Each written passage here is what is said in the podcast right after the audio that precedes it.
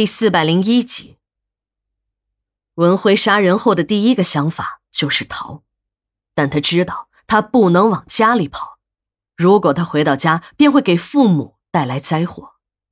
自己长这么大还没来得及孝敬父母，便给父母闯了这么大的祸。文辉在大山里一边急速穿行，一边想着自己要去的地方，不知不觉的，他已经走了几十里的山路，来到了公路边。文辉在杀人时，由于太用力了，柴刀的每一下都深深的砍进了兄弟俩的身体，血也溅了他满身。他逃出来时，怕别人发现他杀人，就把那些血衣都扔在了兄弟俩的家里。他换了一身男人的衣服，这才逃出来的。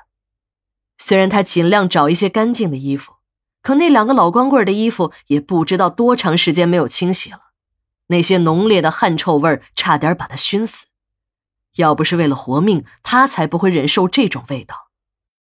文辉的心里特别明白，自己是不能在这大山中立足了，他只有另一个世界，一个别人都不认识自己的世界，自己才有活命的机会。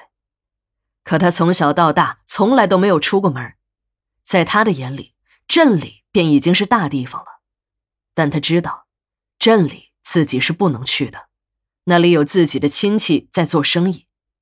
最后，文辉想到了他心中最远的世界，那也是他曾经做梦都想去的地方——市里。他听人说过，市里那可是大城市，那里的人多得不得了。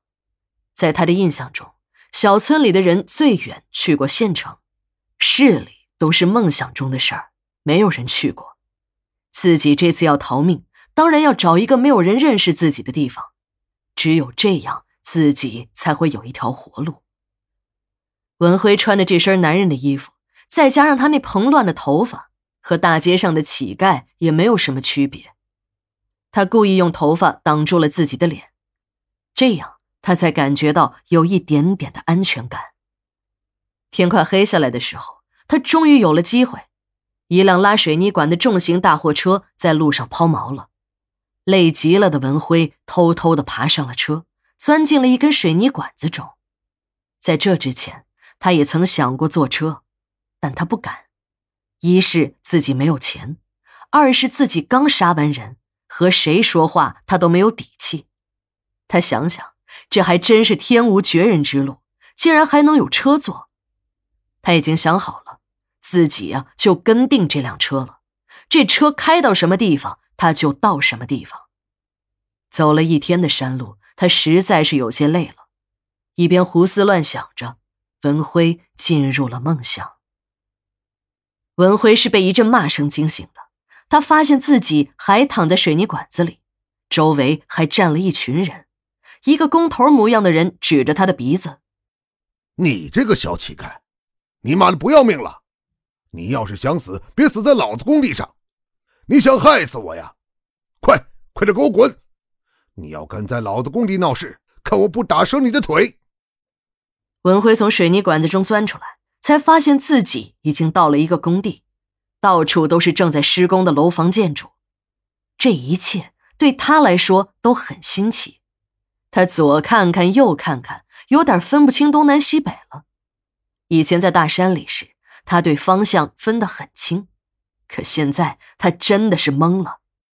他想走路，却不知道如何去走。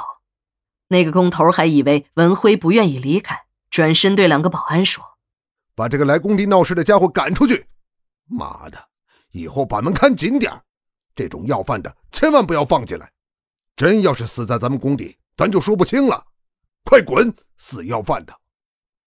两个保安架着文辉走出了好远，他还听到那个工头在那骂着什么。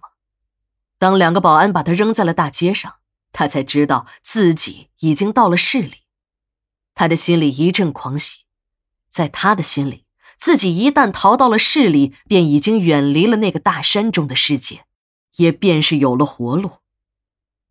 最后，那个老管教告诉王大夫，由于那次事件，监狱里下去的人太多。不少人都觉得事情好像另有玄机，便偷偷的从省城里找了一个玄学大师给看了看。那个大师掐指一算说：“嗯，这个女人不寻常啊，是个标准的怨妇，死后也要化成厉鬼。谁和她有过接触啊，谁就要倒霉。”同事们总结了一下，这说的太对了。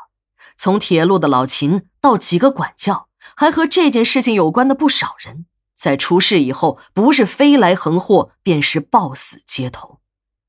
最后一个当事人，也就是他们的老监狱长，上个月死于车祸。